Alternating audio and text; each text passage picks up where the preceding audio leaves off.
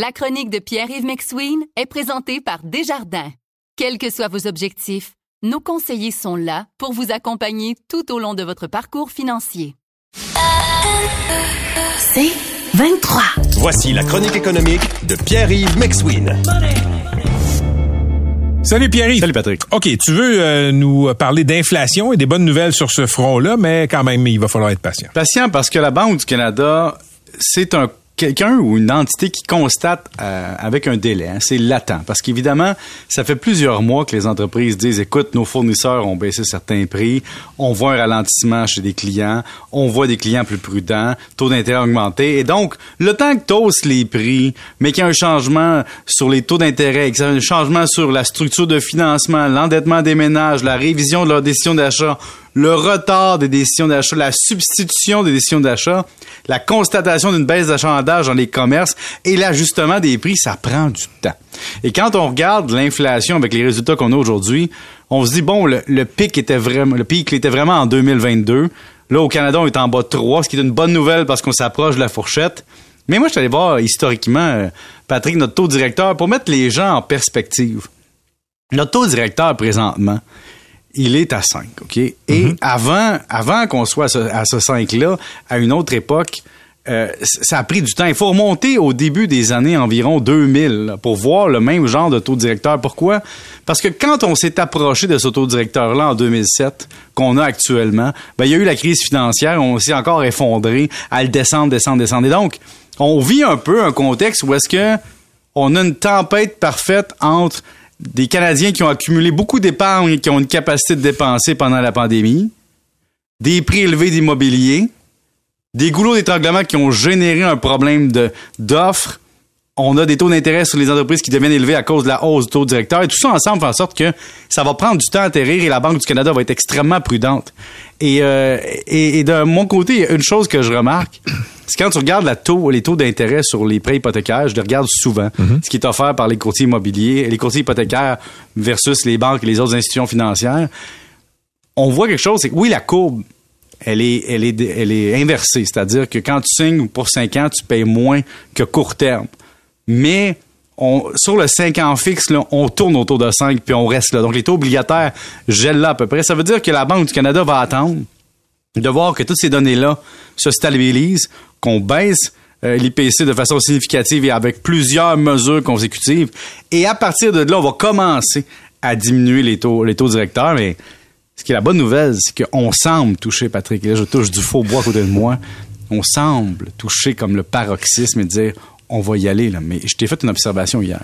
Je suis allé à l'épicerie. C'est une observation bien, bien singulière. Je suis allé dans la section du steak. Mm-hmm. Et là, tu avais des bavettes, des steaks qui étaient là depuis 3-4 jours. Ah, ça, ça t'a étonné, ça n'a pas ben, trouvé preneur. Oui, parce que 3-4 jours avec l'étiquette 30% ça prend pas preneur. Ça donne un signal à quel point la viande, comme mais, comme t'acheter une pièce de viande, même après 30% de rabais, trois jours ces tablettes, on est en train d'en perdre quand même. Et c'est écrit dessus, aidez-nous à contrer le gaspillage alimentaire. J'avais envie de répondre, ben baisse ton prix de steak, on va contrer ton gaspillage. Mais il y a ça, là, tu vois, tu commences à voir ce genre de signal-là, de dire, le steak est trop cher, on n'achète plus. C'est tout. Et donc, il va y avoir cet ajustement-là, de dire, on va avoir plafonné la capacité des gens de payer ce qu'on est pas mal atteint, et ça va aider à faire baisser les prix. Parce que l'objectif de la Banque du Canada, c'est d'avoir une inflation à 2 Là, si je comprends bien, on est tombé juste en dessous de 3% si on compare à il y a un an. Ben, c'est entre 1 et 3 parce que la fourchette, c'est visé 2. Mais comme tu dis, Patrick, tu sais, quand tu augmentes les taux d'intérêt, tu, tu sers les ouïes d'une partie de la population, mais pas de toute la population. Parce que ceux qui n'ont pas de dette et qui épargnent les retraités, eux, ils sont contents des placements sans risque, sont à très gros, très gros rendement par rapport à d'habitude. Et donc, tu fais une mesure qui affecte une partie de la population pour couper dans leur budget, pour les limiter dans la dépense, mais ça arrête pas tout le monde de consommer. Et ajoute à ça, tu sers aussi la capacité de générer de la business des entreprises parce que tu augmentes le coût de financement, tu ralentis un peu le, développement de projets, donc d'engager des nouvelles personnes. Donc, il y a des effets pervers aussi à faire ça. Donc là, on est rendu à une certaine stagnation, puis je suis bien content de voir mon taux hypothécaire personnel, de voir ça stagner. Vous écoutez La Chronique économique avec Pierre-Yves McSween.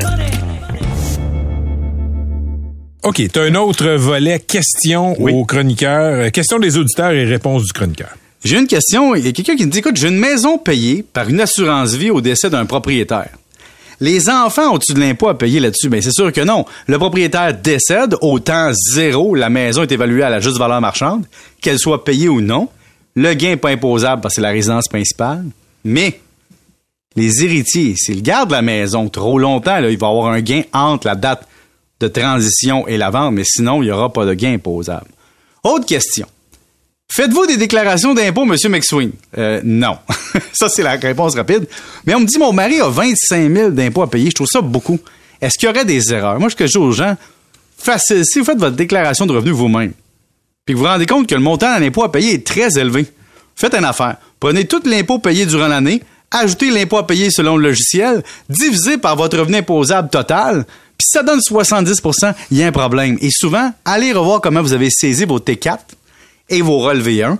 Souvent, les gens oublient la case impôt déjà payé, ce qui fait mal. Ça- oui.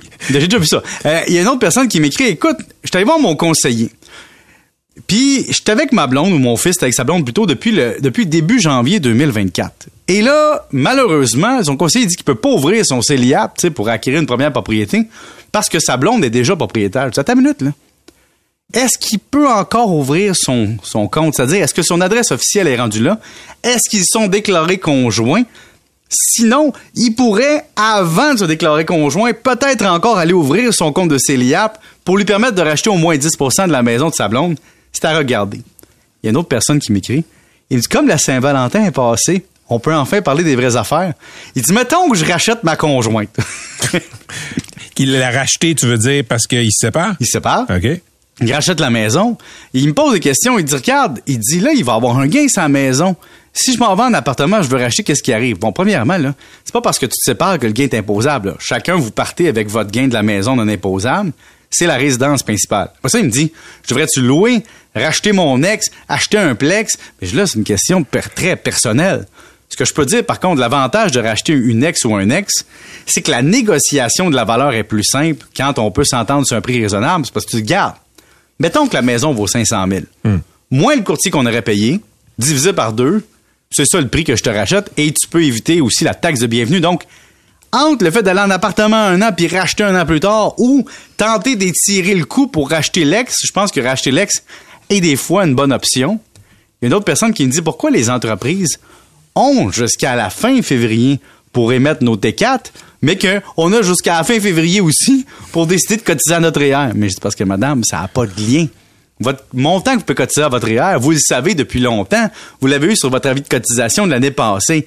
Mais c'est pas parce que vous voulez approcher le plus possible votre cotisation REER en fonction de l'impôt à payer que vous devez faire un lien entre les feuillets de votre employeur puis la cotisation REER. C'est deux affaires complètement différentes, évidemment. Alors, Patrick, sais, je sais que toi aussi, t'as plein de questions fiscales qui te trottent dans la Je tête. vais me faire une liste, puis je t'en, je poserai euh, prochainement. Je les attends. Merci. Pierre-Yves.